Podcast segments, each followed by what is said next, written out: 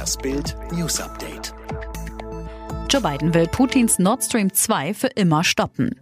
Im großen deutsch-amerikanischen Streitpunkt, der die russische Ostsee-Pipeline Nord Stream 2 ist, wird der künftige US-Präsident Joe Biden die Zügel in den nächsten Monaten noch einmal anziehen, um das Prestigeprojekt des Kreml endgültig zum Scheitern zu bringen, inklusive der knapp drei Milliarden Euro deutschen Investitionen und uneingeschränkten Unterstützung der Bundesregierung. Republikaner und Demokraten im US-Senat haben sich auf die bislang schwersten Sanktionen gegen aktive Unterstützer des Projekts geeinigt. Diese Sanktionen sind Teil des Genehmigungsgesetzes zur nationalen Verteidigung, das noch im Dezember verabschiedet und von Joe Biden ab Januar umgesetzt wird.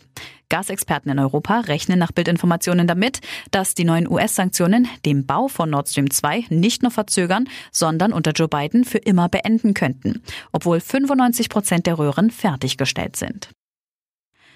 Zoff der Medi-Ermittler, die Deutschen haben keine Beweise.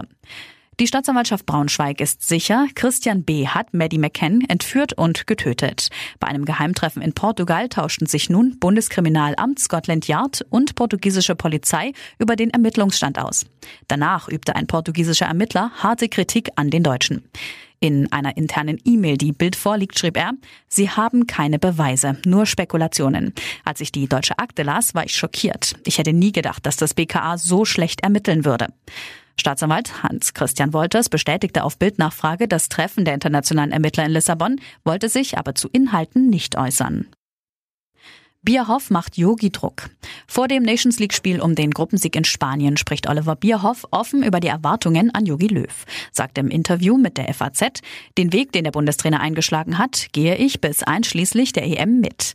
Heißt, bis zur EM 2021 hat Löw die volle Rückendeckung vom Nationalelfmanager.